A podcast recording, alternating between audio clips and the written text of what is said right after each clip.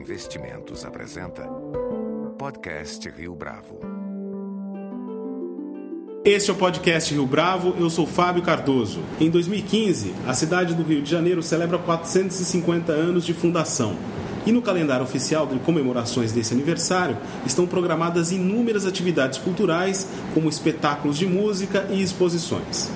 Em meio a tantos eventos, merece destaque o livro 18 Graus, Rio Moderno, uma história do Palácio Gustavo Capanema, obra assinada pelo arquiteto, antropólogo e escritor Lauro Cavalcante e publicado pela editora Língua Geral. Na obra, que articula ficção e história, os leitores são convidados a conhecer os bastidores da primeira realização de um prédio moderno monumental, no caso, o edifício do Ministério de Educação e Saúde do governo Getúlio Vargas, o atual Palácio Capanema. Lauro Cavalcante é nosso entrevistado de hoje no podcast Rio Bravo. Lauro, é um prazer tê-lo conosco no podcast Rio Bravo. Prazer é meu, Fábio. Boa tarde para você e para todo mundo que estiver ouvindo. Conta um pouco sobre a história do livro, é, você já escreveu outras obras relacionadas ao modernismo brasileiro, à arquitetura já, principalmente? Há uns 20 anos que eu me dedico ao modernismo brasileiro. Eu próprio já tinha escrito sobre esse prédio, assim como há livros muito bons sobre o prédio do ponto de vista estritamente arquitetônico. Eu pensei que algo que seria muito interessante para os leitores era ter ideia dos personagens e das ações dos bastidores, como você mesmo colocou, uh, que levaram à construção desse prédio, que foi num momento particularmente delicado né, do início da ditadura Vargas, onde havia um flerte com integralismo e com o próprio eixo, e ao mesmo tempo você tinha intelectuais progressistas uh, trabalhando no ministério, uh, praticamente nas frestas de uma ditadura. E a partir de uma ação capitaneada pelo Carlos Drummond de Andrade, uh, que convoca o Luiz Costa e o próprio ministro Capanema, convence-se que eh, deveria ser feita uma aposta numa nova estética no prédio, né? E eu acho, quer dizer, que sem deixar de tocar em pontos de arquitetura, mas a preocupação foi fazer um livro para o leitor inteligente, né? E um livro que eu acho que no fundo várias pessoas que não são arquitetas me disseram que aprenderam bem mais sobre arquitetura lendo esse livro do que se, se lessem um livro técnico, porque aí achariam enfadonho. E do ponto de vista estético, o que estava em jogo nessa disputa entre os modernistas capitaneados aí pelo é, Carlos Drummond de Andrade e uh, uma tradição arquitetônica do Brasil naquele momento? Olha só, uh, havia três posturas né, de arquitetura. Uma que era mais clássica e mais conservadora, que era dos acadêmicos de belas artes, a outra dos neocoloniais, que havia no Rio e São Paulo, e finalmente a dos modernos. Cada o Getúlio Vargas, com a construção dos ministérios, havia decidido transformar a cara do Rio como capital para virar capital do Estado Novo. Diferentemente de Juscelino, ele não planejou uma saída para uma construção de outra cidade, mas sim dentro da mesma cidade, novas avenidas, novos prédios públicos, etc. O, cada ministério tinha um concurso, quer dizer, a decisão de, de que fazer era do ministro, né, do ministério. E o Ministério da Educação e Saúde, a, a função desse ministério no governo Vargas era a construção do homem brasileiro, a construção do homem do futuro brasileiro. Foi feito um concurso, esse concurso foi ganho por um arquiteto que fez uma espécie de fusão entre o estilo marajoara, neocolonial, alusões neocoloniais e referências neoclássicas e tudo. Para fazer isso, o arquiteto fez uma ficção que teria havido uma civilização grega na Amazônia. E uh, o júri né, que, que, que escolheu o premiado era muito conservador e acabou a escolha recaindo sobre esse projeto. Quando o ministro foi conversar com Drummond, que era seu chefe de gabinete e já era um poeta né, estabelecido, o Drummond disse ao, ao ministro e o convenceu que era um absurdo pensar o Ministério do, do Homem Futuro Brasileiro com um aspecto conservador e, além do mais, parecendo o cenário de musical da Metro. Né? E o ministro se convenceu, com isso uh, ele pagou o prêmio do concurso, mas decidiu não construir. E aí o Drummond sugeriu, e isso uh, havia o Drummond, que era chefe de gabinete dentro do ministério, mas tinha também Manuel Bandeira, que era fortemente interessado em arquitetura e que até recomendou ao Gilberto Freire que conhecesse os textos do Lúcio Costa sobre arquitetura, que o Gilberto Freire incorpora até no prefácio, na introdução de Casa Grande e Senzala. E o Mário de Andrade era outro interlocutor. Né? De, então, uh, o Drummond, como porta-voz e a pessoa que, chefe de gabinete, é muito importante, ele uh, convenceu o ministro a fazer um convite direto ao Lúcio Costa. O Lúcio uh, achou que era uma oportunidade tão importante de estabelecer novos princípios de construção no país, de organização das cidades, que ele chamou primeiro colegas modernos né, e formou um grupo de, de arquitetos, uh, dentre os quais o Afonso Ritt, que é o arquiteto do Museu de Arte Moderna do Rio de Janeiro, o Jorge Moreira, o Carlos Leão, o Hernani Vasconcelos e o Oscar Niemeyer, que era o caçula da turma. Eles fizeram um projeto, o próprio Lúcio Costa achou que o projeto não estava maduro o suficiente para ser implantado e pediu a vinda do Le Corbusier como consultor. E, e foi assim, quer dizer, que o prédio nasce né, e se torna um prédio importantíssimo em termos mundiais mesmo, porque foi a primeira experiência do moderno em grande escala, num prédio monumental. E porque não se fala tanto dos outros edifícios, né? Se uhum. fala Sim. do Palácio Capanema como esse grande é, legado desse período. Com certeza. E você sabe, os, mini, os ministérios da Fazenda, do Trabalho e da Educação eles ficam no mesmo quarto, são vizinhos. E uma vez até eu fiz uma experiência com meus alunos de arquitetura, já do terceiro ano, de pedir, sem falar nada sobre eles, mas pedir que eles identificassem em que época foi feito. E é curioso, porque o Palácio Capanema, eles adiantaram, eles ah, imaginavam que tivesse sido nos anos 1960. O Ministério da Fazenda no século XIX e o Ministério do Trabalho no início do século XX, 1920, 1930. Então há essa percepção mesmo, né, ah, de uma maior beleza e contemporaneidade do, do espaço do Palácio Capanema.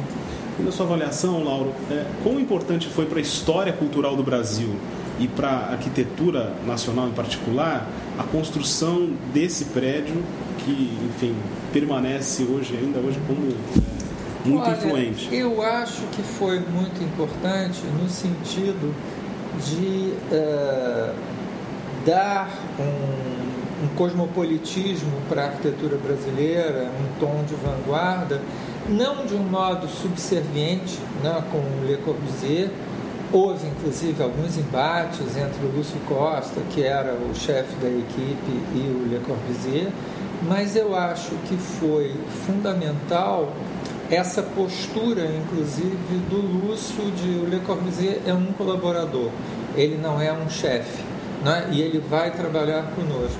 E acho que dessa experiência, né, muito se aprendeu, houve muita troca, né? e, e a arquitetura brasileira, particularmente a carioca, mas também a brasileira, ela começa a ganhar maturidade aí, né? porque antes havia casas residenciais pequenas, né? feitas pelo Warchavchik, pelo próprio Lúcio, né?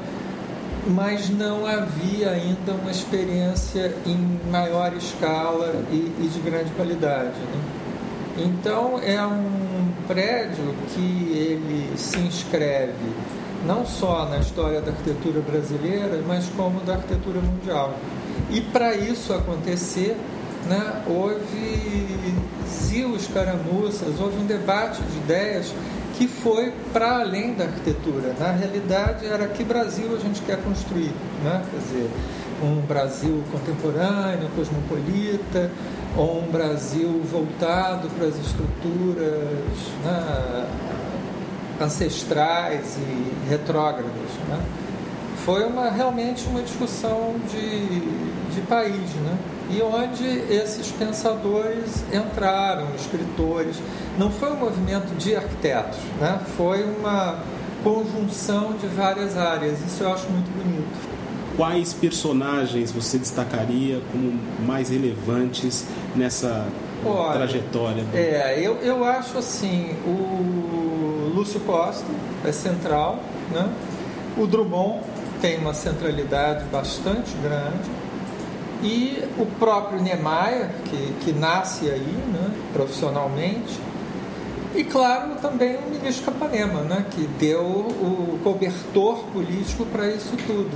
Para você ter ideia de como era o momento, uh, o governo Getúlio Vargas passa a ter horror uh, ao comunismo. Houve uma tentativa débil de, de revolução, né, débil no sentido de frágil, uh, a intentona comunista, né, como chamam, e uh, que foi debelada, mas ao mesmo tempo o governo Vargas queria eliminar dos seus quadros todos os colaboradores que fossem ou comunistas ou simpatizantes.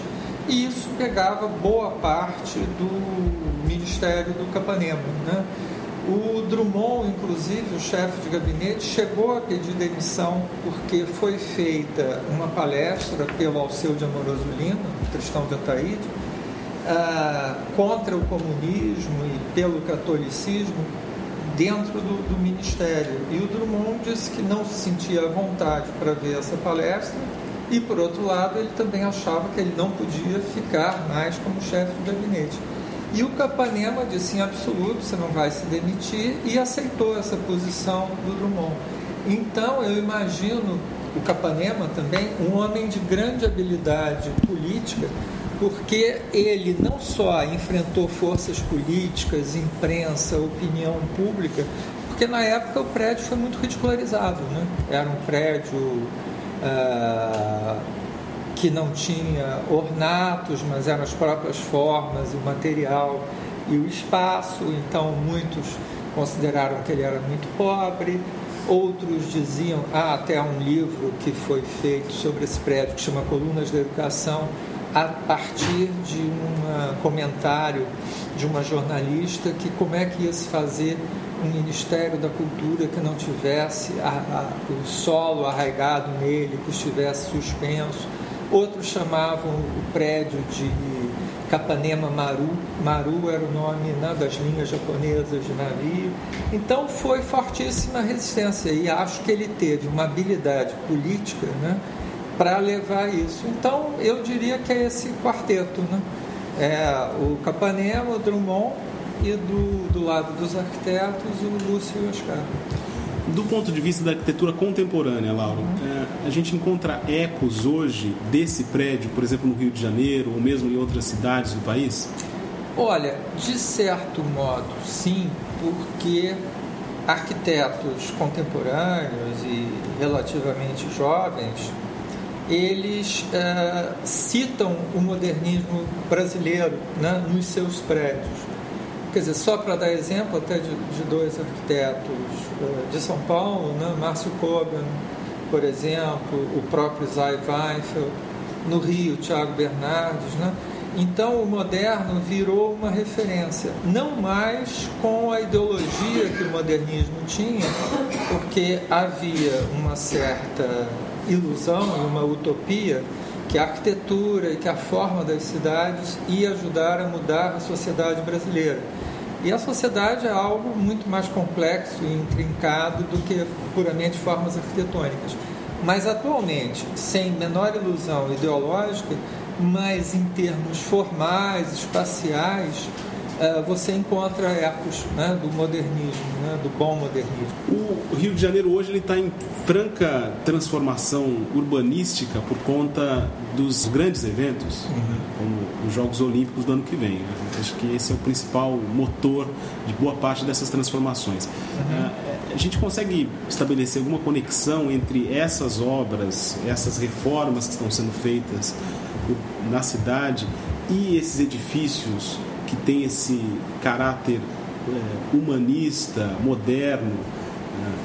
É, é, possível estabelecer algum tipo de diálogo? Olha, são momentos, como você mesmo falou, muito diferentes, né?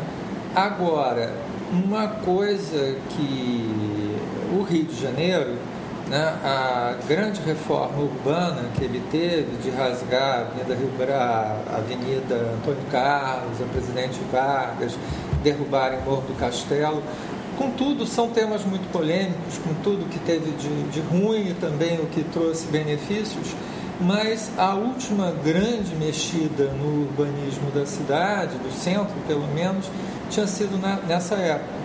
Então, é, o momento atual é um momento que eu acho que é, é diverso, mas houve várias decisões de desenho urbano e de prédios novos que são muito transformadoras. Né? Eu tenho certeza que esse momento que nós estamos vivendo vai ser referido no futuro como um momento decisivo para a mudança da face do Rio.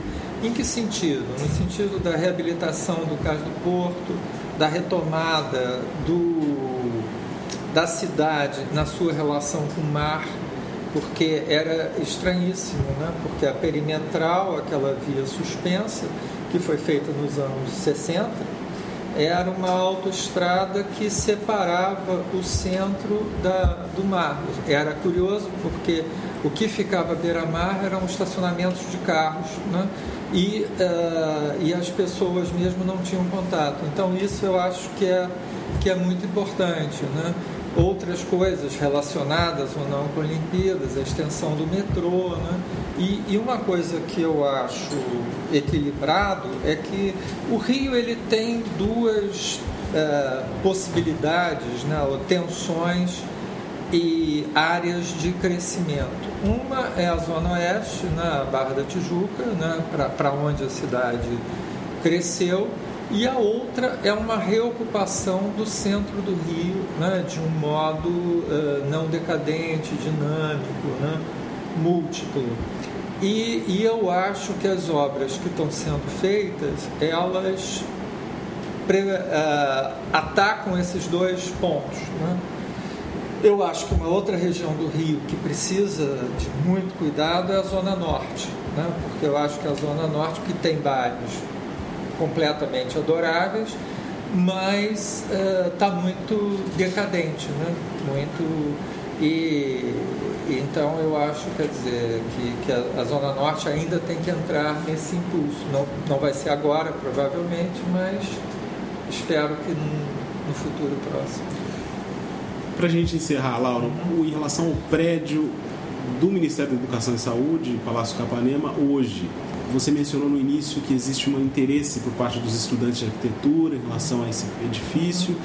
E em relação à cidade de um modo geral, você percebe algum tipo de contato, de conexão com esse edifício? Olha, é, diariamente as pessoas passam pelos jardins ou até por, de, por baixo dos prédios, do prédio para irem para o seu trabalho, gente que pega a condução né, e, que, e que trabalha, usa ali, ao invés de usar a rua, usa a própria praça que o prédio gerou como um corredor. Né? além disso, uh, há concertos ali embaixo. Né? e outra coisa que eu acho que é, que é muito bom e muito curioso é que aquilo ali virou um centro, um espaço dos blocos, de alguns blocos do centro do Rio. Né? Então, aí, no projeto do Le Corbusier, né, ele previa esse prédio sob colunas exatamente para possibilitar que eventos eh, culturais, eh, de educação fossem feitos. E eu acho que no carnaval, né, num certo quase que ritual antropofágico né, e tudo, é, esse prédio é, é retomado né, nessa acepção original. Agora, acho que o prédio está muito subutilizado, né? quer dizer, ele até então, até agora, ele funciona apenas como sede de algumas repartições, né? e eu acho que ele tem um potencial muito maior do que isso, né? quer dizer, e espero que seja dado um, um uso né, cultural mais adequado para o prédio, né? porque ele possibilita isso e praticamente pede isso. Lauro Cavalcante, muito obrigado pela sua participação no podcast Rio Bravo. Eu que agradeço, Fábio, foi um prazer conversar com você e, enfim, foi um prazer recebê-lo aqui. Com edição e produção visual de Leonardo Testa, este foi mais um podcast Rio Bravo. Você pode comentar essa entrevista no SoundCloud, no iTunes ou no Facebook da Rio Bravo.